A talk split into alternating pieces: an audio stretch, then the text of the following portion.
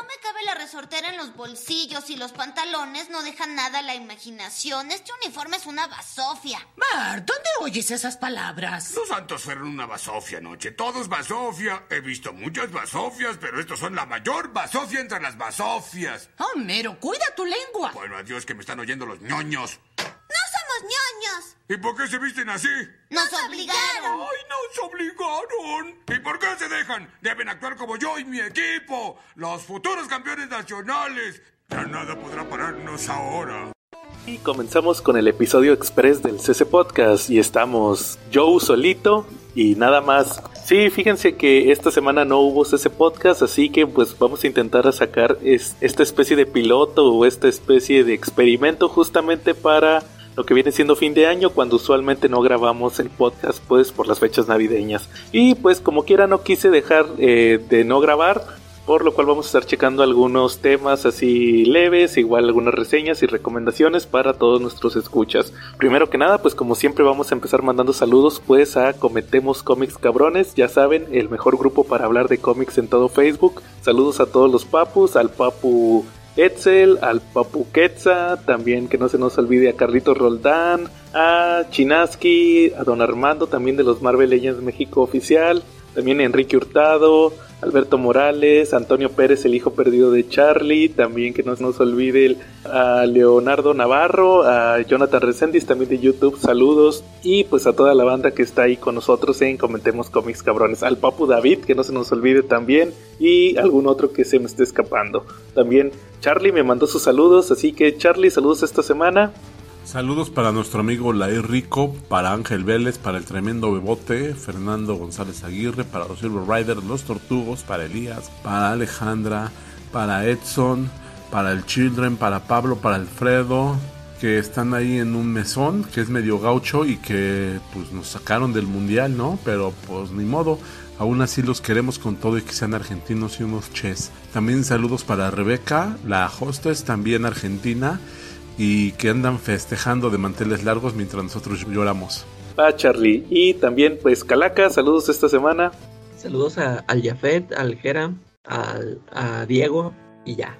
Y pues ahí están los saludos de la semana. Y pues en Cochino Español esta semana pues hubo varios lanzamientos por parte de Smash. La realidad es que todavía muchos ni siquiera... Uh, han salido todavía a la venta el día que estamos grabando lunes, entonces pues realmente apenas van a empezar a circular, resaltando sobre todo el, el, tomo de Alan Moore que estuve viendo que tuvo mucha polémica el tema de cuál iba a ser el contenido de este tomo que anunció Smash con las historias publicadas por Alan Moore en el universo DC.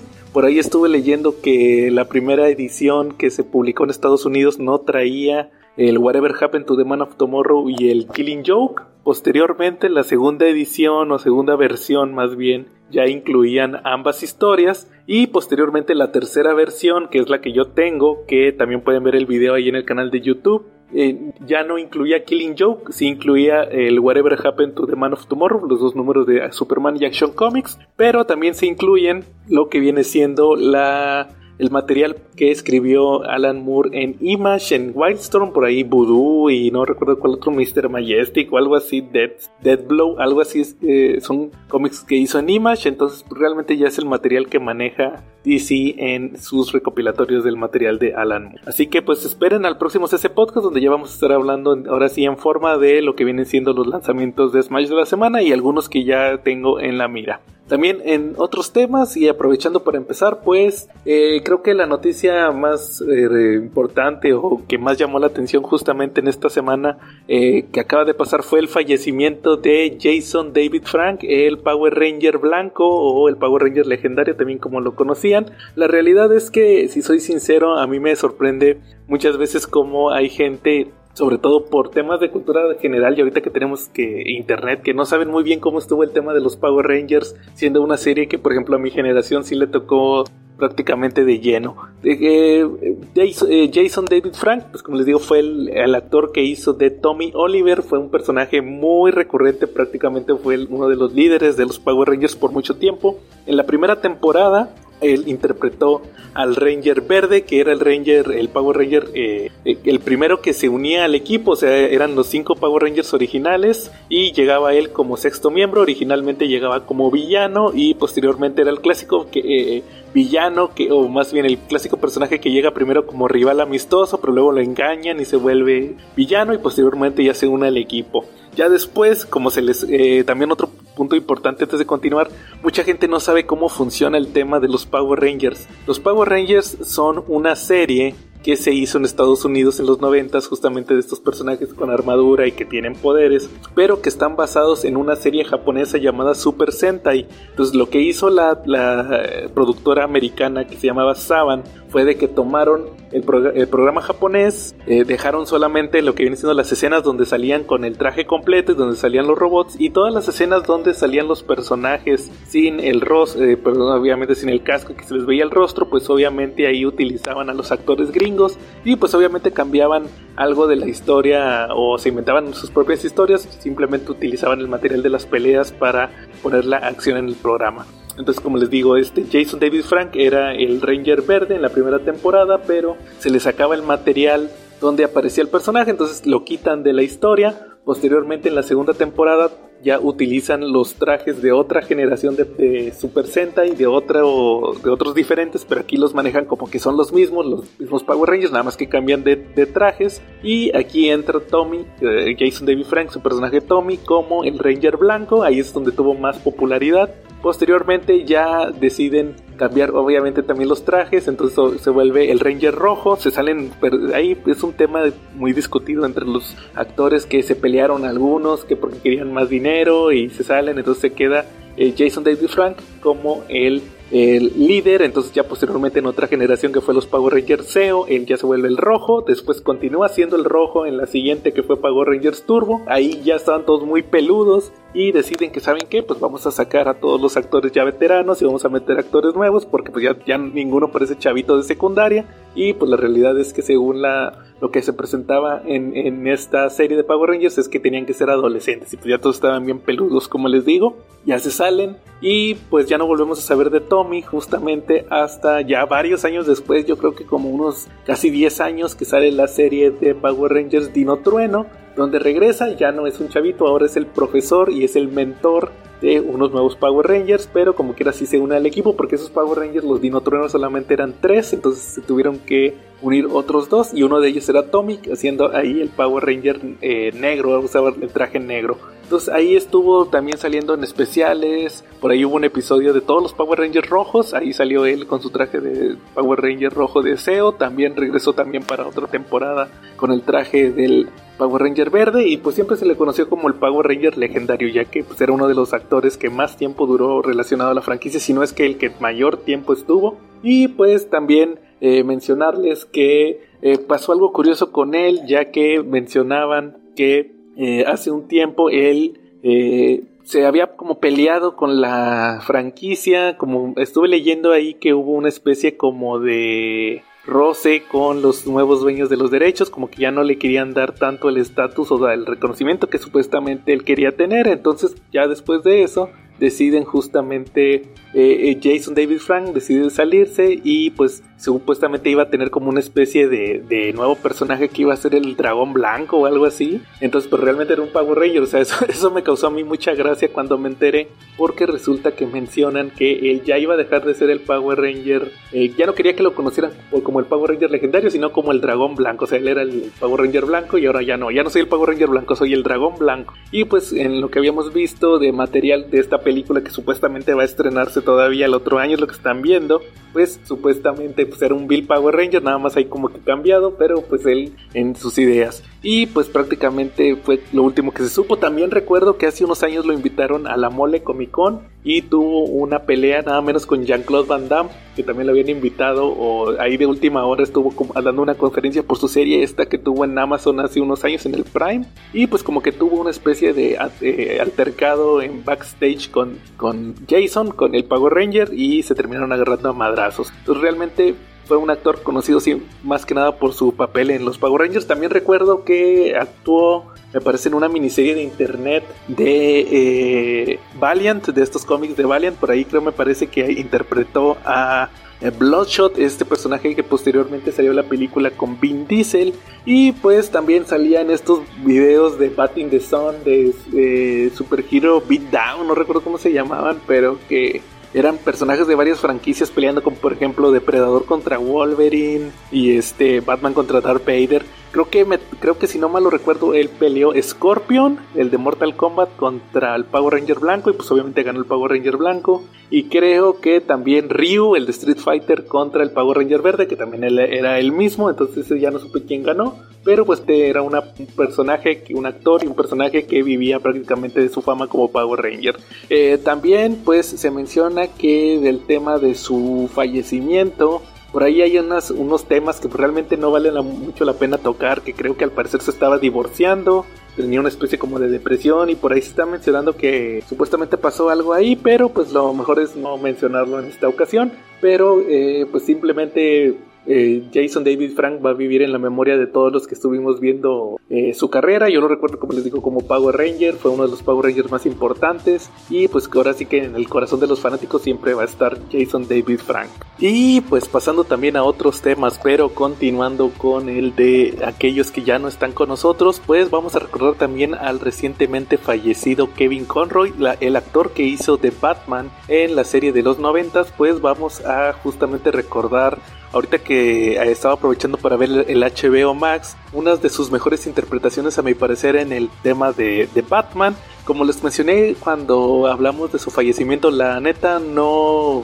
yo no soy tan eh, mamalord en el caso de decir, no, que yo siempre vi la serie de Batman en inglés, la realidad es que siempre la vi en español, pero puedo mencionarles algunos episodios que sí ahorita, sobre todo con la tecnología de que tenemos ya los DVDs con el doblaje y con la versión original, los Blu-rays y ahorita que está el streaming en HBO Max de la serie animada, pues les puedo recomendar algunos episodios que sobre todo valen mucho la pena para ver este tema de Kevin Conroy. Eh, empezando justamente por el episodio de Cuidado con el fantasma gris Beware the Grey Ghost, un episodio de la primera temporada de la serie animada de Batman. ¿Cuál fue la peculiaridad que yo les podría mencionar de este episodio? Pues a grandes rasgos que aparece nada menos que Adam West, ¿sí? Adam West, el Batman de los 60, interpreta justamente a el fantasma gris, que fue, eh, me parece que es Simon Trent, si no me falla la, memoria, que fue un actor que interpretó a una especie de, héroe pulp que fue el ídolo de Bruce Wayne cuando él era niño. A, Bruce le ponía a su padre Thomas las películas de El Fantasma Gris, fue una especie de serial como en los que existían en aquel entonces del Capitán Marvel y de Superman, de estos que pasaban en los cines. Entonces Bruce fue muy fan del Fantasma Gris, prácticamente es el equivalente en la serie animada de lo que representó el zorro para Batman en otras versiones. Aquí el Fantasma Gris, pues vemos que es un actor que decayó, que se encasilló en el personaje, tiene que vender todo su, su memorabilia del fantasma gris para poder pagar la renta y así a, grandes rasgos odia al fantasma gris por lo que representó para la carrera del, señor Trent. Es justamente cuando empieza a haber unos bombardeos en Ciudad Gótica que Batman entra en acción y pues empieza a relacionar que eh, lo que estaba ocurriendo con estos bombardeos ya los había visto en alguna parte, ahí es cuando hace clic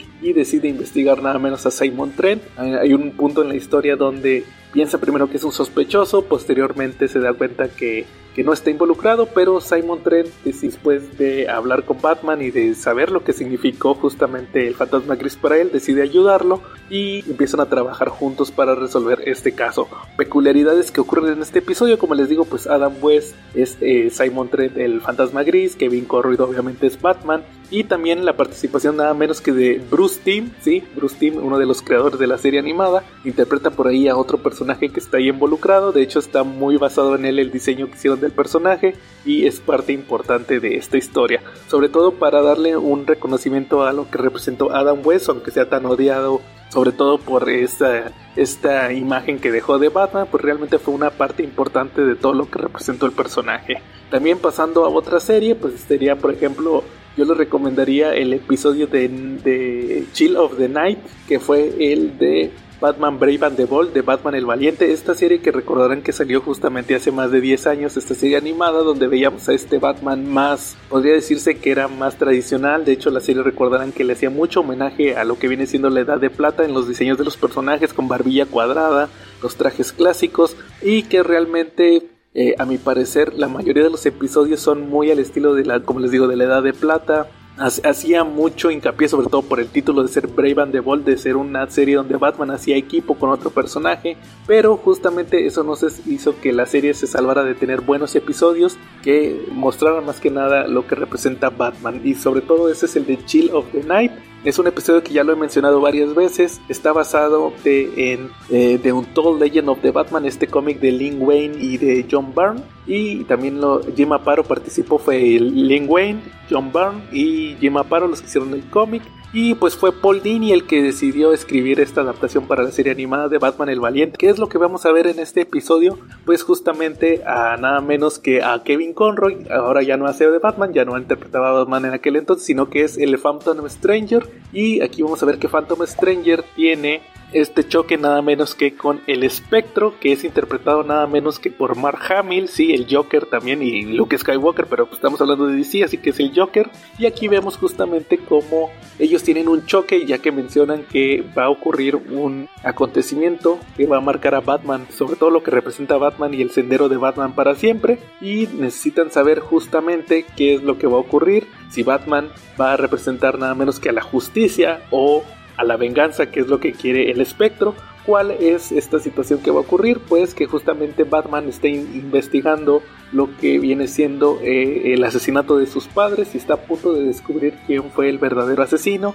y pues va justamente también a ver eh, lo que quieren saber estos seres cósmicos del universo DC es cuál va a ser la decisión que va a tomar Batman al momento que encuentre al responsable de la muerte de sus padres. También otro personaje que aparece ahí es nada menos que Thomas Wayne y Martha Wayne, los padres de Batman, también llegan a aparecer en unas secuencias y aquí son interpretados también por Adam West, ahí interpreta a Thomas Wayne y Julie Newmar, la gatúbela de Adam West, una de las gatúbelas de Adam West, la principal, interpreta a Martha Wayne. Ahí también se pueden ver sus trabajos de voz en este episodio de Brave and the Bold.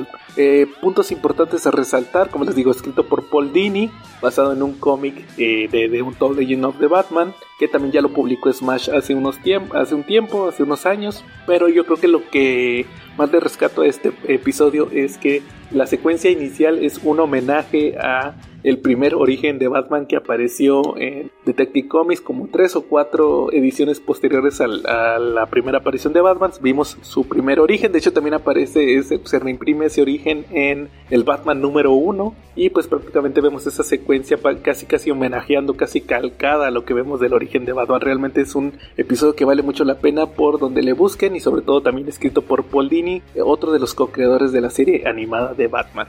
Y pues para terminar justamente esta sección de recomendaciones para honrar a Kevin Conroy, pues yo creo que la última que les voy a dejar aquí sería el episodio de epílogo de Justice League Unlimited de la Liga de la Justicia Ilimitada, que es, les soy sinceros, fue un episodio que a mí me cambió mucho eh, el punto de vista que tenía sobre Batman Beyond, sobre Batman del futuro. Les he de reconocer más bien que yo no soy tan fan de Batman del futuro. La realidad es que nunca me enganchó del todo pero justamente sí fui muy fan de la Liga de la Justicia Ilimitada, me gustaba mucho esa serie, la sigo viendo todavía en el HBO Max por la presentación que tuvo de todos los personajes del universo DC, realmente ahí conocí también a varios personajes no tan populares del universo DC, pero justamente recordarán que Epílogo fue un episodio que salió, en, eh, fue un final de temporada, ya había terminado el arco principal que estaba mostrando de la historia, que fue justamente cuando Lex Luthor eh, quería ser presidente y termina peleando con la Liga de la Justicia, se descubre ahí que está involucrado Brainiac y que Luthor había engañado prácticamente a todo el país para que se pusiera en contra de la Liga de la Justicia, todo fue eh, hecho por él. Por ahí también aparece Amanda Waller, pero creo que lo, que lo más importante de estos episodios, o más bien lo más importante es que ya terminando esta historia pudimos ver el epílogo, que representó un final para la serie animada de Batman, el universo de la serie animada de Batman, con este epílogo de, de Batman del futuro. Vemos a Terry McGuinness, el cual acaba de descubrir por un tema médico del Bruce Wayne anciano, ya está muy anciano Bruce, eh, necesita una operación y cuando le hacen unas pruebas se dan cuenta que tiene el ADN exacto de Terry. Terry obviamente ya después de varios años de ser Batman. De hecho, es un Terry McGuinness, no es el mismo Terry McGuinness que vimos en, Batman Beyond, ya es uno más adulto, ya está más, más mamado. Y vemos justamente que descubre que eh, él, o según él, Bruce algo tuvo que ver con que él se volviera Batman, o sea, qué casualidad que él fuera prácticamente un clon de él. Piensa obviamente que Bruce lo planeó, que él planeó el asesinato de su padre, de hecho, vemos también que Terry tiene muchos problemas en el tema de la relación de su novia, esta que no recuerdo su nombre, que también aparecía en Batman Beyond. Ya cortó eh, Terry con, con ella. Ella quiere que casarse con Terry, pero Terry dice que no, que Batman no se puede, no puede ser feliz y que va a ser una carga y que va a estar en peligro. Entonces, realmente este Terry estresado con todos estos, estos temas decide ver a Amanda Waller para descubrir qué fue lo que ocurrió justamente con el tema de, Batman Beyond y, el origen este que estamos viendo de Bruce. También otro punto importante es que este episodio fue escrito por Dwayne McDuffie y por Bruce Timm, entonces realmente eh, ya les recomendé episodios donde apareció Bruce Timm, donde apareció Paul Dini y Dwayne McDuffie, que siempre lo he mencionado como uno de los arquitectos principales de Justice League, Justice League Unlimited y también escribió la película animada de All Star Superman, la cual platicamos en el episodio pasado del CC Podcast. Entonces, pues ahí tienen estas recomendaciones, justamente también de material animado para recordar a mismísimo Kevin Corry, el cual también se nos fue hace una semana. Y pues también otro tema, eh, aprovechando, pues vamos a hacer una pequeña pausa porque justamente tenemos el regreso triunfal de Comentemos Manga con nuestro buen amigo Carlitos Roldán. Así que Carlitos, adelante.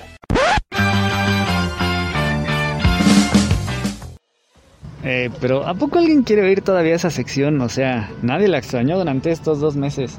Pero bueno, en fin, si ustedes quieren, aquí les da el checklist con la cuarta semana de Panini, que es de 119 pesos, el tomo número 34 de My Hero Academia y el 31 de Fire Force.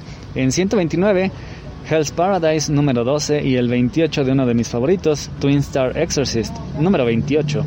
Y tenemos el estreno de Kemono Jigen en 139, Komi-san Can Communicate número 7 y Kaguya-sama Love is War 24. En 189 ya tenemos el quinto volumen de esta serie de 3 en 1 de Ataque de los Titanes. Y en 249 pesos el tomo 28 de City Hunter, que está solamente a 4 tomos de culminar su serialización. Yo pensé que eso jamás iba a pasar. Destaca mucho el estreno de esta ocasión, Kemono Jigen, que comienza como un manga de misterio en una aldea aparentemente apartada de la civilización, muy encerrado dentro de su microcosmos en el cual, un mal día, de pronto comienzan a aparecer animales muertos. Y no, no es el chupacabras, pero para averiguar qué demonios está asesinando a las criaturas de las granjas, mandan llamar a un detective muy especial traído de la ciudad. Esto para los provincianos pues es bastante espectacular y todos están al pendiente de todo lo que hace. Sin embargo, toda la atención que había generado Inugami, este detective especial, se convierte en recelo cuando Inugami comienza a tener cierta predilección por Dorotabo. Dorotabo es el apestado del pueblo, pero no, no es un loquito, no, no es una bruja. Dorotavo en realidad es un chico adolescente que es despreciado por todos, no va a la escuela y se la pasa metido en un chiquero. Y de hecho de ahí proviene su fama, ya que como constantemente ayuda en las labores de la granja y no va a la escuela, parece que es apestado literalmente, ya que todos se quejan de su mal olor. Pero como no, si al pobre no lo deja ni bañarse y eso que trabaja en un hotel de aguas termales. Sin embargo, cuando a Inugami le llama la atención Dorotavo y de hecho le pide que le ayude a resolver el misterio de esta criatura que está despedazando a los animales de granja, resulta ser que Dorotavo revela su gran secreto y es que él es más que un humano. Él puede transformarse en una criatura sedienta de sangre que no, no es quien ha estado asesinando a los animales. Sin embargo, a partir de aquí realmente comienza el manga, ya que Dorotavo, al ver revelado su secreto, no puede estar más en una aldea en la cual de por sí no era querido. Así que Inugami lo asesina y lo recluta para llevárselo. Sí, eh, suena un poco extraño, pero tendrían que leerlo porque Dorotavo acaba formando parte de la agencia de detectives de Inugami, que como podrán imaginarse está formado no por personas comunes y corrientes, sino por más Niños especiales que... Eh, ¿Niños? ¿Al mando de un adulto? Sí, suena sospechoso, pero no está tan mal como parece. En realidad, Inugami también tiene sus propios secretos y particularidades que podrían resultar escandalosos para el mundo, pero que resultan realmente eficientes para su agencia especial que se dedica a cubrir estos casos bastante paranormales. Y por supuesto, las habilidades de cada uno de estos niños que han sufrido sus propias pérdidas y caminos dolorosos y por ello han acabado dentro de esta agencia son bastante útiles para resolver los casos y hacerse de dinerito. Y pues bueno, también está bastante chido no solamente el dibujo y la atmósfera un tanto extraña que tiene, sino que también vemos muchos toques de humor cuando vemos cómo estos niños comienzan a convivir entre sí y la disparidad de carácter de todos y cada uno de ellos, ya que Dorotavo prácticamente no sabe cómo expresar sus sentimientos porque ha estado muy aislado, sin embargo, a pesar de ello, es un tipo muy empático y con grandes habilidades. Esto despierta un poco el recelo de otro de los chicos de la agencia que es bastante escandaloso, tiene una manera de ser un tanto agresiva, pero eso es una especie de defensa ya que a fin de cuentas él acaba siendo un tipo bastante agradable y otro chico que pues bueno es bastante delicado y le gusta vestirse con ropas muy bonitas. Kemono Jigen pinta bastante bien, a la fecha se han publicado 17 volúmenes desde el 2016, por lo cual pues va bastante a buen ritmo la publicación. Y pues bueno, ya veremos si vamos viendo aquí los adelantos de cómo va esta serie. Que pues sí, pueden conseguir aquí en Checa tu Manga, que está en Avenida Tamaulipas, esquina con Alfonso Reyes, en La Condesa, muy cerca de Metro Patriotismo. Y si les queda muy lejos, pues se los mando por correo o Mercado Libre. Gracias por su atención y volvemos a la programación habitual. Y bueno, ahora que ya regresamos de la sección de manga, pues vamos a continuar con otras reseñas y recomendaciones. Esta semana también les puedo platicar que estuve revisando eh, unas películas que ya me habían llamado la atención. Yo había visto que había habido mucho mame con este tema. Y pues estoy hablando de las películas de Terrifier, las del famoso Art el payaso. Y pues les comento, como les digo, ya me eh, había visto videos en YouTube donde estaban hablando justamente de esta franquicia, que iba a salir la segunda película, que la primera era muy buena. Y pues también aproveché que a razón de esto liberaron la primera película en el Amazon Prime, así que decidí checarla, la estuve viendo y pues les puedo decir que realmente me llamó mucho la atención esta película. Eh, a grandes rasgos les puedo decir que eh, lo que entiendo es que este personaje de Art el payaso surge de otra película, una que tiene que ver con el Halloween o All Hallows Eve, algo así entendí que era la película original. Y posteriormente deciden ya darle una película propia al personaje y pues eh, justamente como les digo eh, a grandes rasgos lo que vemos en esta película de Terrifier es a este personaje de Art el cual es un payaso asesino. Están estas dos chicas que vienen de una fiesta de, de Halloween y pues de repente se llegan a topar a este personaje que es un payaso, el cual su look sí se me hace muy terrorífico, de ahí el nombre de Terrifier, realmente da miedo, se me hace muy creepy, muy eh, es un personaje prácticamente aterrador. Y lo que vemos es justamente que empieza a acosar a estas dos chicas, que pues, son las chicas actuales, son eh, vienen de una fiesta, como les digo, de Halloween, estuvieron ahí bebiendo, eh, se ve que son unas chicas fáciles. Creo que la película sobre todo se, se enfoca en eso, que son unas chavitas fáciles. Entonces, pues realmente, sobre todo hay una güera que ahí eh, como que le coquetea al, payaso burlándose de él. El look del personaje eh, ayuda mucho ya que es una especie de payaso mimo que no habla, pero realmente es muy aterrador.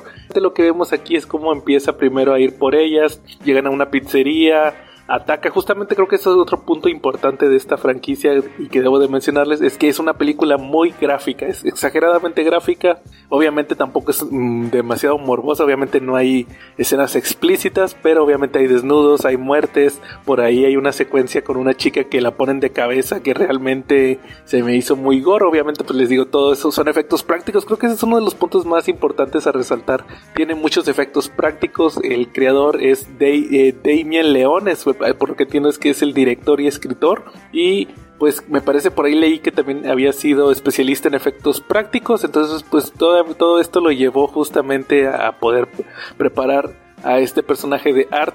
La, eh, la, primera película en sí es un slasher muy básico, pero eso no le quita el encanto que tiene. Como les digo, solamente que es muy gráfica, no se lo recomiendo para que la vean con sus chavitos, pero sí creo que eh, le da nueva vida a este género que ya estaba muy choteado de eh, los slashers, sobre todo ahorita con esas franquicias como este final de Halloween, que todavía no he visto la, última película, la tengo ahí pendiente, pero por ahí supe que tuvo muy mala recepción por parte de los fans y pues estos eh, slashers antiguos que ya vienen eh, venidos a menos y Terrifier realmente con este personaje Art le da mucha vida al género. les digo, creo que es sobre todo eso el encanto de una película hecha al mero estilo de los ochentas en la actualidad.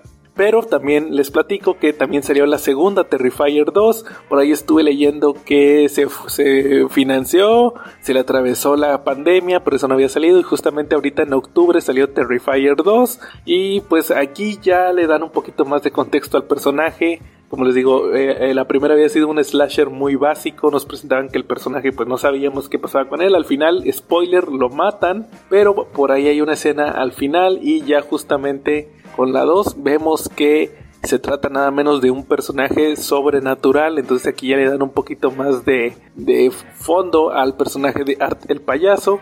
Lo vemos justamente ahora está casando a una familia. Creo que eh, realmente eh, la 2 me gustó menos que la primera. La primera, les digo, tiene ese encanto de slasher básico con muchas muertes y chicas sexys. Pero en el caso de la segunda, ya nos quieren meter más mitología. Por el lado de Art y todo lo relacionado con él, sí está muy buena esta mitología. Por ahí aparece otra, otra payasita que le dicen la chica pálida. Pero eh, por el otro lado están estos los, los humanitos, los, las víctimas de Art. Por ahí aparece una familia de dos chavitos, una chica y un niño bueno, ya ni tan niño, pero eh, aquí nos quieren meter como un tema de sueños, de poderes, entonces realmente creo que eso fue lo que no me gustó tanto de la segunda película.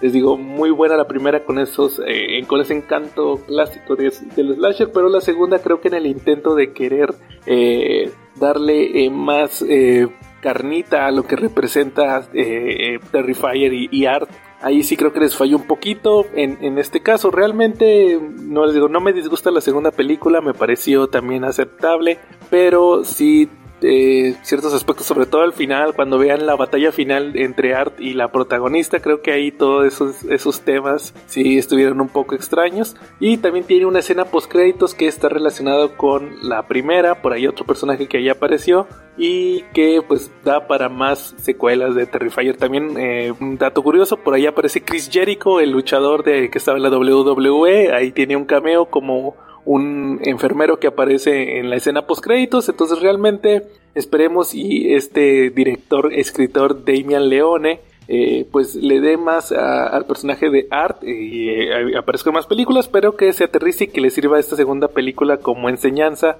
de que eh, pues muchas veces menos es más. Hay también un dato curioso es que esta segunda como les decía, esta segunda película se financió, fue por, eh, recibieron donaciones de los fans y pues qué chido que le den eh, eh, seguimiento a este tipo de proyectos porque realmente creo que es una de las franquicias más refrescantes que ha aparecido en los últimos años y repito, no es para todos porque sí es muy gráfico, entonces realmente ahí queda la reseña de Terrifier y Terrifier 2. Aprovechando también saludos a Jen, que se me había pasado mandarle saludos en, al principio del episodio que también saludos también al equipo de la cápsula muda que acaban de grabar su episodio número 200. Y pues ahora sí, a lo que todo el mundo vino para este CC Podcast Express, las recomendaciones de cómic. Pues vamos a empezar justamente en esta ocasión con eh, hace unas semanas justamente eh, DC eh, ya prácticamente a nada de la publicación del crossover entre Spawn y Batman, el tercer crossover que van a tener los personajes, decidió lanzar por parte de su línea de hardcovers el eh, Batman Spawn The Classic Collection, un hardcover donde se recapitulaban los primeros dos enfrentamientos entre los dos personajes, Batman y el Spawn de Todd McFarlane. Obviamente también antes de continuar mencionarles que también Smash ya desde hace unas semanas estuvo la, tuvo la publicidad muy fuerte de mencionar que sí va a publicar lo que viene siendo el crossover entre Batman y Spawn. Ya se había mencionado en varias publicaciones como les digo. Era obvio que lo iban a traer ya debido a toda la, eh, todo el ruido que estuvo haciendo este cómic. Y también mencionaron justamente que traerían también el hardcover de The Classic Collection. En el caso de Smash me parece que eh, el, el hardcover va a salir en la primera quincena de diciembre y para fin de año vamos a tener ya el crossover entre ambos personajes. Por otro lado también, en el caso de ya Estados Unidos, pues estamos a nada de que se publique el, el crossover, me parece que va a ser en la primera quincena de diciembre cuando ya vamos a tener este, este tercer enfrentamiento, pero en lo que llega justamente como les digo estuve revisando el Classic Collection para saber qué era lo que iba a venir para estos personajes. Y pues les puedo decir que fue una experiencia muy interesante el poder revisar por primera vez, por lo menos en mi caso, eh, uno de los crossovers que fue el de War, eh, War Devil, donde vimos este enfrentamiento escrito por los escritores de DC Comics, ahora sí que por el equipo de DC, y donde veríamos justamente eh, una faceta muy interesante de este, de este enfrentamiento entre Batman y Spawn. En el caso del War Devil, como les digo, me parece que fue escrito por Doc Moench, también estaba el recientemente fallecido Alan Grant y también Chuck Dixon. O sea, estamos hablando de los escritores más importantes de Batman en la década de los 90 o principios de la década de los 90 con el arte nada menos que de eh, Klaus Jansson, sí, Klaus Jansson, el entintador de Frank Miller en The Dark Knight Returns y reconocido dibujante en tanto en DC Comics como en Marvel. ellos fueron los encargados de aventarse este crossover, eh, me parece que fue publicado por DC, ya que pues prácticamente lo está trabajando el equipo de DC. En el caso de este crossover, pues les puedo mencionar en este War Devil, me pareció que la historia iba más encaminada en una historia detectivesca de Batman combinada con algo demoníaco de Spawn. Vamos a estar viendo en este crossover justamente cómo hay un misterio que está rodeando a la famosa leyenda eh, norteamericana de Roanoke, de estos eh, peregrinos, de estos, eh, estos ingleses que llegaban justamente a Estados Unidos que se perdieron en, en la colonia de Roanoke y todo esto relacionado justamente también con Batman y con Spawn. En el caso de Batman vamos a estar viendo cómo ya en la actualidad, eh, eh, bajo su identidad de Matches Malone y también como Batman está investigando a una especie de mafia que está involucrada también con la construcción de una torre en Ciudad Gótica. El, caso es que esta torre fue construida por un empresario que murió seis años antes. ¿Cómo es que Batman está tan seguro que murió? Porque él fue testigo del asesinato por parte de un sicario, de un mercenario. Y ese mercenario era nada menos que Al Simmons Spawn antes de que se convirtiera en, en un ser demoníaco. Por el lado de Spawn, como les digo, él se da cuenta que este empresario que supuestamente estaba muerto regresa para la inauguración de su torre nueva. Y ahí es donde él se da cuenta que algo no anda bien, que si quiere hilar más cosas de su pasado, de todo lo que ocurrió, recuerden que estamos en, una época donde Spawn está muy nuevo, eh, decide eh, viajar a Gótica y se topa justamente con Batman. Obviamente tienen un pequeño enfrentamiento, pero posteriormente deciden unir fuerzas para poder encontrar cuál va a ser eh, el origen de este mal que está aterrorizando Ciudad Gótica y que está relacionado tanto con este empresario como con esta torre que se acaba de construir. Y todo esto también alrededor de este misterio de este culto que se desapareció en Roanoke. Obviamente todo está relacionado con un demonio. Y pues obviamente tanto Batman como Spawn van a tener lo que estar combatiendo. Ese es el crossover de... ese es Batman Spawn War Devil, como les digo, publicado por DC Comics. Pero también un mes después saldría el Spawn Batman, publicado por Image, dibujado nada menos que por el creador de Spawn, Todd McFarlane, y escrito nada menos que por Frank Miller. Así que en este caso vamos a tener una historia completamente diferente. De hecho, una de las características que muchos recordarán es que mencionaban a tal grado era el fanatismo en aquel entonces tanto de McFarlane como de Frank Miller con sus personajes que decían que ese crossover específicamente era parte de la continuidad de The Dark Knight Returns. Recuerden que estamos a principios de los 90, The Dark Knight Returns venía de finales de los 80, entonces estaba en boga justamente esta historia legendaria de Frank Miller. Y pues justamente nos van a presentar a un Batman muy al estilo de Frank Miller con sus monólogos, el cual está ahí investigando una mafia rusa que tiene unas armas eh, muy extrañas y poderosas, armas tecnológicas, por ahí también andan unos cyborgs, que resulta que los cyborgs son controlados por unos cerebros humanos, unas cabezas ahí que no saben qué está pasando, simple y sencillamente los utilizan como interfaz, pero Batman se da cuenta que pues hay víctimas inocentes que están muriendo y siendo secuestrados para crear estos robots. Esto lo hace que decida investigar este caso, por lo cual decide ahora sí viajar a Nueva York, así como en el crossover anterior Spawn viajó a Ciudad Gótica, aquí Batman decide viajar a Nueva York para investigar esto. Inmediatamente llega Batman y no solamente como les digo, no es un Batman común y corriente, es el Batman de Frank Miller, pues empieza a pulverizar a criminales y escucha las leyendas urbanas de tal Al. Entonces ahí es donde también interviene Spawn, que se da cuenta que eh, algo está ocurriendo con los vagabundos de Nueva York, los cuales recordarán que convive mucho con ellos y justamente esto lo lleva al inevitable choque contra Batman en un Batman pues muy al estilo de Frank Miller, vengativo, eh, calculador, decide combatirlo. Esto se hace una pelea. Durante este crossover creo que es una de las características más importantes. Vamos a estar viendo estos continuos enfrentamientos entre Batman y Spawn que están prácticamente centrados en eh, destruirse mutuamente, pero al final van a tener que ser un equipo muy forzoso para poder combatir.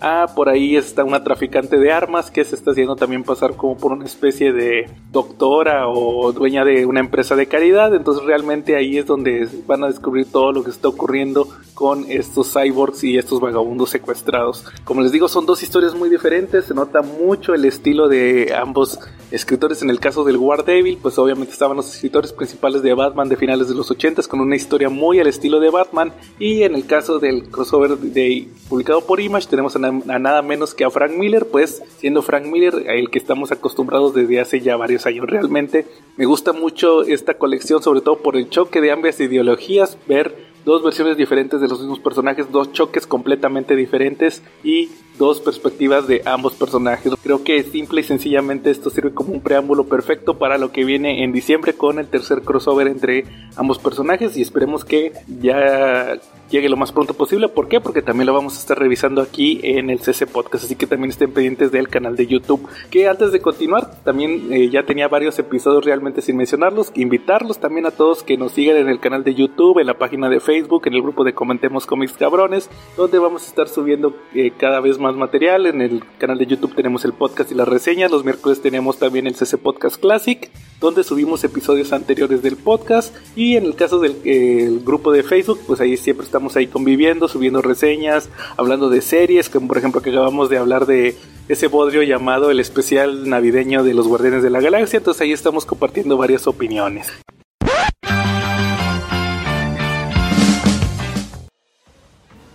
Interrumpimos este programa para darles la noticia de que Ash Ketchum, mejor conocido como el Mostazas, ganó por fin después de 25 años el título como el mejor entrenador Pokémon del mundo. Así es, él es mejor que nadie más.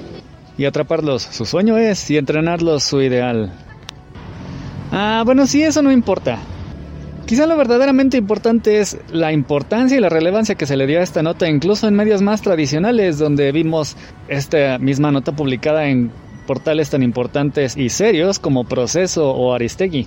Cuando justamente hace 20 años en los mismos medios, bueno, no en los mismos, pero sí en programas como TV Azteca, de hecho, la primera vez que salió en un medio, más o menos relevante como el Times, la Pokémonía no era vista precisamente de una manera positiva, sino lo contrario. Y quizá mucha gente le vio a un montón de viejos sorprenderse y festejar como si México hubiera ganado el Mundial por una caricatura. En serio, bueno, estando en el podcast de ñoñería, en donde se habla semanalmente como si fueran notas relevantes acerca de monitos, la verdad es que quizá no nos sorprenda tanto, pero es que Pokémon es nada más y nada menos que la franquicia más importante de todo el mundo. Sí, más allá de Star Wars, más allá de Disney, más allá de Hello Kitty, Pokémon es la IP que genera más dinero alrededor del mundo con todos sus juegos, pero por supuesto por sobre todo el merchandising. Toda la mercancía de juegos, peluches, juguetes, aplicaciones, generan una derrama millonaria. Y aún así no pueden hacer un maldito juego decente porque, si ya vieron, los más recientes estrenos de esta franquicia, eh, Violeta y Escarlata, han resultado con muchísimos, pero muchísimos bugs. Y sin embargo, parecen ser juegos bastante buenos a pesar de las no tan buenas críticas de los Pokémon que están saliendo. Sin embargo, volviendo al tema del título de Ash, la verdad es que sí es atípico ver que el protagonista fracasa tantas veces en su intento por llegar a conquistar aquello que busca. Sin embargo, como se había apuntado hace dos podcasts, esto ya ha pasado en ocasiones anteriores como Goku intentando ganar el torneo de artes marciales, el cual no consigue sino hasta la tercera ocasión. Pues bien, Ash, de hecho, en la segunda temporada gana una liga aunque prácticamente nadie se la cuenta. Este anime además ya había pasado por dos reboots que de cierta manera reseteaban la serie. Esta última ocasión fue la más drástica ya que no solamente cambia un poco al personaje. el primero había cambiado a Ash que a lo largo de las primeras temporadas había tenido un crecimiento y después parecía como si lo hubiera perdido todo. En este segundo reboot, en el cual Ash incluso tiene un cambio en su diseño y en el estilo de dibujo, además de que incluso se le otorga una, un romance con una persona de su mismo sexo, o por lo menos es lo que todo mundo parecía entrever. Parecía que, de hecho, teníamos otro reboot, sin embargo, como se pudo ver al final de la temporada, realmente estábamos hablando del mismo sujeto, ya que en aquella memorable batalla final vemos que Pikachu obtiene recuerdos de todos y cada uno de los compañeros de Ash que capturó al principio. Sí, fanservice del más salvaje, pero bastante apreciable y totalmente necesario. De hecho, esto fue lo que hizo que la mayoría de las personas que vio esto llorara a más no poder, convirtiendo este en uno de los momentos más épicos y entrañables de todos los animes. Además de que en esta ocasión Ash gana no solamente a uno, sino a varios de los jefes finales, como había apuntado Joe, de los videojuegos, mientras que cuando había perdido en torneos anteriores había sido contra personajes exclusivos del anime. Por lo cual aparentemente se veía venir, así que una de las principales interrogantes es qué va a pasar ahora. Si veremos un nuevo reinicio de toda la serie con un nuevo protagonista o será Ash quien continúe, ya sea en un reboot o simplemente, sí, como campeón del mundo, pero al mismo tiempo intentando conseguir nuevos desafíos, porque, como dice la canción, no es tanto acerca de ganar medallas, sino de entrenar a los Pokémon en su estado ideal.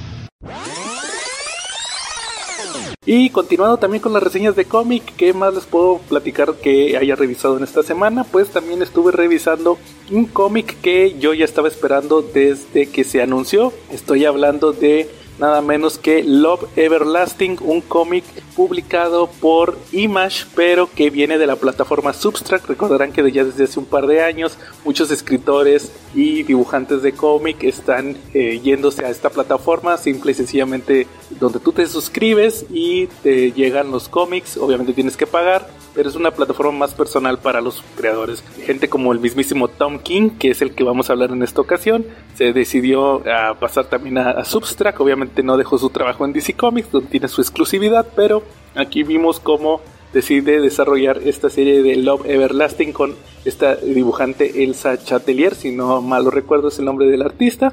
Y lo que vimos en esta historia, de hecho platiqué cuando salió el número uno en Substract, pero eso fue en enero del 2022, pero justamente en agosto comenzó la serialización ya en Image, decidieron publicarlos ya impresos, así que obviamente me suscribí y ahorita van publicados cuatro números de este proyecto de Tom King. Es muy diferente a lo que hemos visto con sus personajes y realmente creo que es una historia que vale muchísimo la pena. ¿De qué se trata Love Everlasting? Pues lo que vamos a estar viendo es a este personaje llamado Joan, la mayoría de las veces se llama Joan Peterson, la cual en el primer número nos la quieren presentar como la característica protagonista de las historias de amor de los 50 de los cómics de amor. Vamos a ver tres historias, una donde ella es una secretaria, una donde ella es una hija de un abogado que se enamora de un cantante y en la tercera es, eh, me parece que es una hija de un hacendado que se enamora de un trabajador. Ah, nos las quieren manejar en el primer número como tres historias independientes donde vemos pues historias como una especie de homenaje a las historias de, los cómics de amor de los 50, pero va a tener ciertas características importantes como que eh, entre historias nos damos cuenta que se trata exactamente del mismo personaje, o sea, es el, en una secuencia, primero está en la historia de, una secretaria, luego está en la del abogado, que ya es más adelante en el tiempo, como 30 años después, pero ella sigue igual. Les digo, nos la querían manejar como personajes independientes, como si fuera una actriz que está eh, interpretando varias historias, pero La realidad es que se trata de la misma del mismo personaje, de repente se empieza a acordar de cosas que le ocurrieron en otra historia y pues ese es prácticamente el enigma que vemos en el número 1 para posteriormente ya soltarnos la sopa en los números posteriores. ¿Qué es lo que está ocurriendo? Pues en el número 2 ya vemos ahora una historia completa de que ahora Joan es una sirvienta en la casa de una especie de conde que con el, eh, eh, hijo de un conde más bien, ella creció con él, crecieron a la par, se enamoraron, pero pues no se podían casar porque eh, ella era una sirvienta y él un futuro conde, entonces realmente lo que vemos ahí es como ella tiene que lidiar con esto, pero al mismo tiempo vemos que hay una especie de vaquero, de hecho le llaman el vaquero, que es un personaje que la está persiguiendo entre las historias y siempre todo termina asesinándola. Ya en números siguientes vemos otra historia donde Joana ahora es una bibliotecaria que está, eh, que está aconsejando a, otra versión de ella misma más joven, ahí metida como en una especie de historia donde ella fue la novia del papá de su versión más joven, algo así bien extraño, pero el chiste de toda esta historia es que al final también vuelve a llegar el vaquero y lo que nos quieren dar a entender en esta historia es que Joan está atrapada en una especie de bucle pasando entre historia de amor e historia de amor. ¿Cómo es que ella sucede? Pues de varias formas. Puede terminar con un final feliz donde terminan con un beso, ella con el galán de turno y ahí pasa justamente a otra historia de amor. O la pueden asesinar o puede pelear contra el vaquero. Realmente eh, todo esto simplemente hace que esté cambiando eh, de historia, de historia, de historia, estando en un bucle. Realmente, a mi parecer, es una historia muy original yo tenía cero expectativas y no tenía ni idea de qué se iba a tratar este cómic. Yo en un principio pensé que se iba a tratar de una especie de homenaje para los cómics de amor de los 50 como les mencionaba, pero realmente Tom King lo logró, eh, logró eh, meternos en esta historia que realmente tiene muchas capas. Van a ser 12 números, me parece que ahorita ya en el Substract van publicados 6, en Image van publicados 4. También ya se anunció para enero y febrero ya que van a alcanzar el número 6. Yo creo que ya van a ir más adelantados en la publicación en Substract. No nos queda más que esperar justamente el desenlace de esta historia porque realmente creo que es una buena plataforma el Substract para apoyar a estos creadores que quieren contar historias y no estar tan atados con el tema de las continuidades de los personajes de DC. por ejemplo, en el caso de Tom King con DC Comics, también por ahí anda Chip Zdarsky, que recordarán que también es escritor ahorita de Daredevil. Él también tiene su, eh, su eh, publicación de, se llama, me parece que es Public Domain, una historia que también eh, vale mucho la pena. Me la recomendó también Calaca. Saludos a Calaca, de que se está publicando en Substract. También yo creo que más adelante vamos a hablar también de ese cómic porque les digo, estos proyectos de Substract realmente creo que valen muchísimo la pena. También otra recomendación, ah, ah, hablando de Tom King, eh, y simplemente para complementar otro de los cómics que no he hablado mucho, no he hecho la reseña del cómic, está el Batman Killing Time, escrito por Tom King, dibujado por David Márquez, quien también ahorita va a dibujar, o bueno, ya dibujó y apenas lo van a publicar en México, eh, la Liga de la Justicia de Brian Michael Bendis. Aquí en esta miniserie de seis números se hizo la historia justamente por el tema de la película de The Batman. ¿Por qué? Porque eh, aquí vamos a ver que los protagonistas es obviamente Batman, pero también están involucrados Gatúbela, eh, el acertijo de Riddler y también el pingüino. Entonces realmente son los personajes que vimos en la película de The Batman. Y pues obviamente DC no, le convenía venía a sacar un cómic, le hablaron a Tom King y pues le dijeron que se aventara una historia con estos personajes. ¿Qué es lo que vemos en esta historia de Killing Time? Pues vamos a estar viendo a, Tom King narrando esta historia con los personajes, con estos personajes donde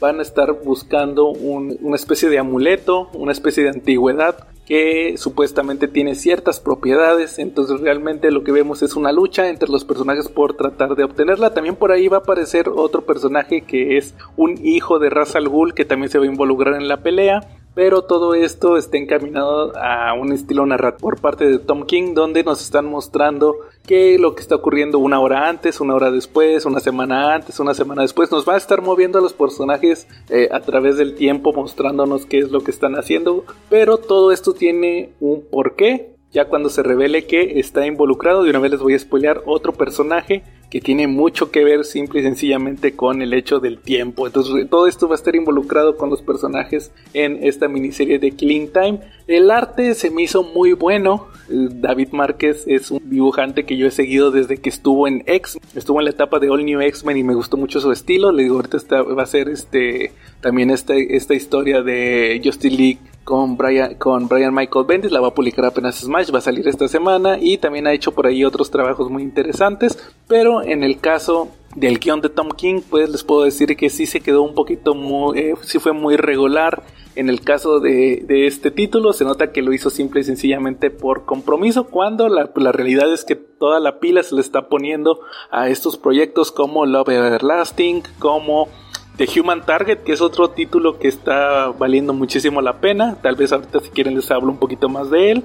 Y también en el Danger Street, que ya va a salir ahorita en diciembre. Entonces realmente creo que como lo hemos mencionado en varias ocasiones, lo, lo mejor de Tom King como escritor es cuando hace miniseries o eh, a personajes no tan conocidos con estas obras como hizo la de Visión, también hizo la historia de Mr. Miracle, también estuvo con la de Adam Strange que valió muchísimo la pena y este one shot que se aventó de One Bad Day con el Riddler, son los, los cómics que le, que le quedan mejor y este Killing Time realmente creo que también por eso no me dio tantas ganas de reseñarlo porque creo que no valió tanto la pena como debería, simple y sencillamente por utilizar a los personajes por el tema de la película. ¿Qué más, qué más les podemos recomendar esta semana? Pues también, fíjense que estuve leyendo el cómic de Legends. De hecho, acabo de hacer la reseña aquí en el, en el canal de YouTube del CC Podcast. La miniserie de Legends, que fue trama de John, eh, John Ostrander con dibujo de John Byrne y con guion de Lin Wayne. Acabamos de sacar el video por si quieren verlo ahí en el canal del CC Podcast. Pero creo que una de las características más importantes de este crossover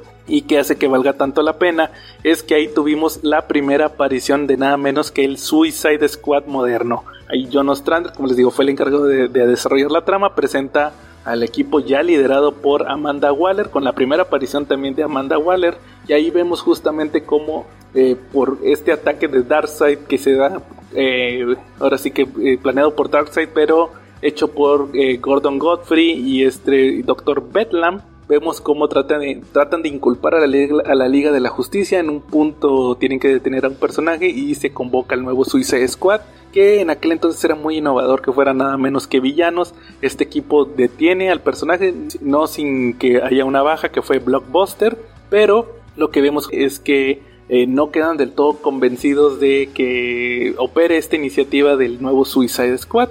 Y pues, pues posteriormente ya John Ostrander se, encarga de lanzar el título regular de Suicide Squad. Lo primero que hace es que en el título de Secret Origins, donde nos mostraban los orígenes de los personajes, pues vemos también el nuevo origen del Suicide Squad. ¿Qué es lo que llama la atención eh, de esta publicación? Pues que se homologan los orígenes. Recuerden que estamos hablando de 1985 y 86, justamente ya cuando eh, acaba de pasar la crisis de Tierras Infinitas, entonces tenemos un nuevo origen para el Suicide Squad. Se unifican las mitologías de los personajes. ¿Por qué? Porque en la Edad de Plata había existido justamente el título del Suicide Squad, solamente que aquí no eran villanos, eran unos soldados los cuales cumplían misiones suicidas. Y en este Secret Origin lo que vamos a estar viendo es Amanda Waller tratando de eh, convencer al presidente que es Ronald Reagan de que le dé el visto bueno para que pueda salir justamente ahí ya el Suicide Squad. Pero eh, lo que vamos a ver primero es cómo los antecedentes de todo esto, lo que ocurrió, lo tratan de convencer mencionándole que eh, en la Edad de Plata existió este equipo, liderados justamente por Rick Flag y que tuvieron misiones donde él estuvo ahí participando. Fueron justamente ahí unos personajes que decidieron unirse para eh, lograr lo que otros no lograban, pero al final se terminó el equipo, ya que tuvieron un final de cierta manera trágico. Ya posteriormente vemos que aparece que Rick Flag se casa, tiene un hijo, este personaje se vuelve eh, lo que viene siendo el eh, Rick Flag Jr., que es el que nosotros conocemos, y también Rick Flag padre termina muriendo cuando eh, salva a Estados Unidos de un, equipo así como una especie de maquinaria de la Segunda Guerra Mundial de los nazis que tenía que ver con los Black Hawks. Y ahí es justamente cuando entra en el juego Rick Flag Jr., que es el que conocemos, el del Suicide Squad de los villanos, donde primero comienza con una versión nueva, donde ahí hay unos científicos y una chica que de hecho es la versión de, la, versión de la edad de plata original, aquí ya se homologa para la versión junior, entonces el padre ahora está con soldados, entonces realmente ahí lo que vemos es que ya después del fracaso de este nuevo Suicide Squad, van a querer a Rick Flag para que cree la nueva versión de la Task Force X con los villanos y los esté liderando.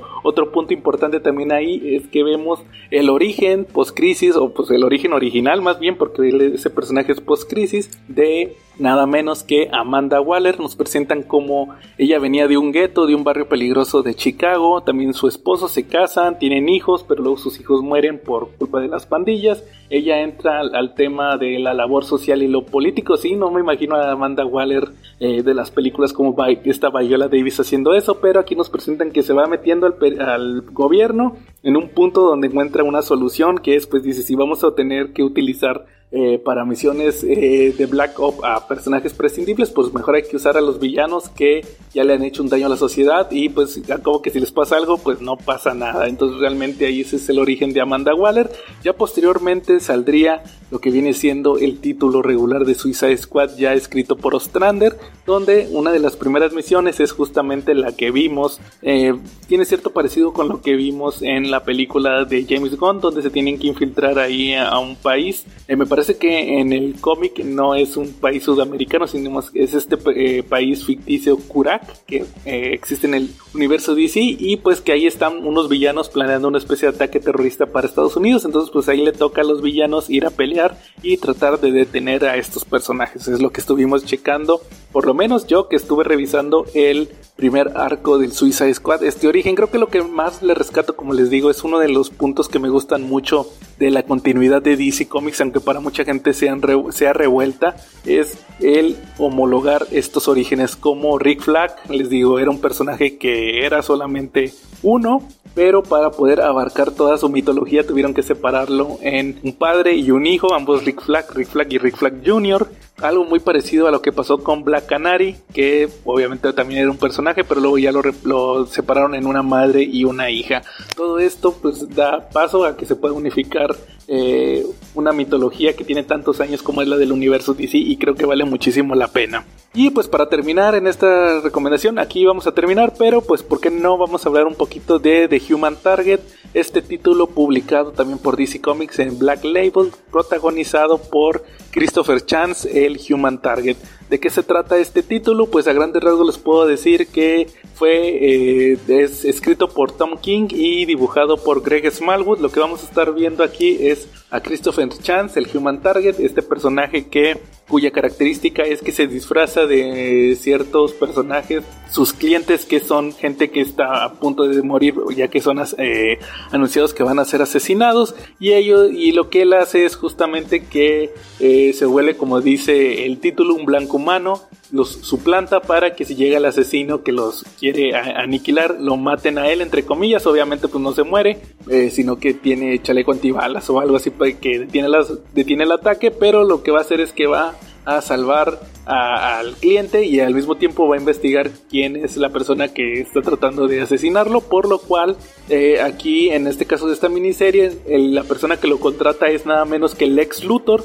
Eh, eh, después de suplantarlo ahí en una presentación, pues Christopher Chance se da cuenta que ha sido envenenado ya que le echaron ahí algo a un café que le habían preparado a Lex Luthor que él se lo terminó tomando y pues le dicen que le quedan solamente 12 días de vida. A partir de aquí pues va a empezar la investigación por ahí Christopher Chance tiene un eh, acercamiento con Doctor Midnight de la Sociedad de la Justicia, el cual le dice que pues es un veneno muy raro el que le echaron y que solamente hay ciertos personajes que pueden tener acceso a él. Y en el caso de estos personajes se trata nada menos que de la Justice League International, la versión de los 80s, ahí donde estaban Icefire, está eh, Blue Beetle, Booster Gold, Martian Manhunter, por ahí también anda Batman. Entonces a eso le toca a, Chance, al Human Target, investigar y descubrir quién fue su asesino porque él prácticamente ya está condenado a muerte. Entonces, durante estos 12 números vamos a estar viendo los 12 días que tiene todavía de vida y cómo va a estar eh, investigando e interrogando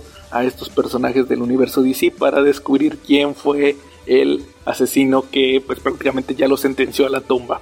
Tiene detalles muy interesantes, sobre todo por el arte de Smallwood, vale muchísimo la pena, tiene un estilo muy particular, también el coloreo que le ponen a, sus dibujos realmente vale mucho la pena y sobre todo creo que el, el desarrollo que le da a varios personajes eh, Tom King en esta, miniserie, en esta miniserie vale muchísimo la pena como por ejemplo el personaje de Ice que prácticamente se vuelve la, la amante de Christopher Chance durante estos números. Obviamente ella fue la primera sospechosa ya que recordarán que ella murió hace unos años en los cómics y aquí en la, no, sé si haya pasado así en el universo DC, no leí esos números, pero aquí mencionan que fue de cierta manera culpa del ex Luthor, entonces pues obviamente ella era la sospechosa principal. Por otro lado también está Guy Garner, ya que por ejemplo él fue novio de Ice, entonces obviamente tenía hay razones para tratar de vengarla o también Fire que fue que era la mejor amiga o es la mejor amiga de Ice también fue sospechosa. Por ahí también eh, eh, Blue Beetle Booster Gold prácticamente toda la Liga de la Justicia tiene razones para tratar de asesinar a Lex Luthor y pues ahí Christopher Chance salió quemado por ese tema. Entonces realmente es una miniserie va nueve números también salió un especial donde eh, participaron varios eh, dibujantes, todo con guion de Tom King, donde nos mostraron unas historias aparte donde varios miembros de la Liga de la Justicia conocieron a Human Target por primera vez. Entonces todo esto para tratar de nutrir más esta historia que le faltan solamente tres números para terminar y saber el, quién, la identidad de quién fue el que mató a Human Target. Todo esto en el subsello de Black Label de DC Comics. Y pues yo creo que ya con esto terminamos las reseñas por el día de hoy. Esperemos y este experimento del CC Podcast Express rinda frutos y díganos en los comentarios qué les pareció. La idea en sí surgió simplemente no hubiera tenido yo ningún problema por no grabar. Realmente al final no grabamos, vamos a grabar hasta el próximo sábado con nuestro episodio de Editorial Beat, pero como en diciembre Usualmente tenemos una pausa por las fiestas decembrinas y se queda ahí un hueco sin CC Podcast, pues me parece una buena idea hacer este experimento para ver si les grabamos ahí algo para fin de año, no sé, algún especial de fin de año y algún especial navideño con recomendaciones para que las revisen en esos días de asueto. Todo esto simple y sencillamente para que no se desconecten tanto y no nos extrañen tanto en su podcast favorito de el CC Podcast. Y pues prácticamente con eso terminamos y estuvimos yo solito y nada más. Y pues nos vemos en la próxima.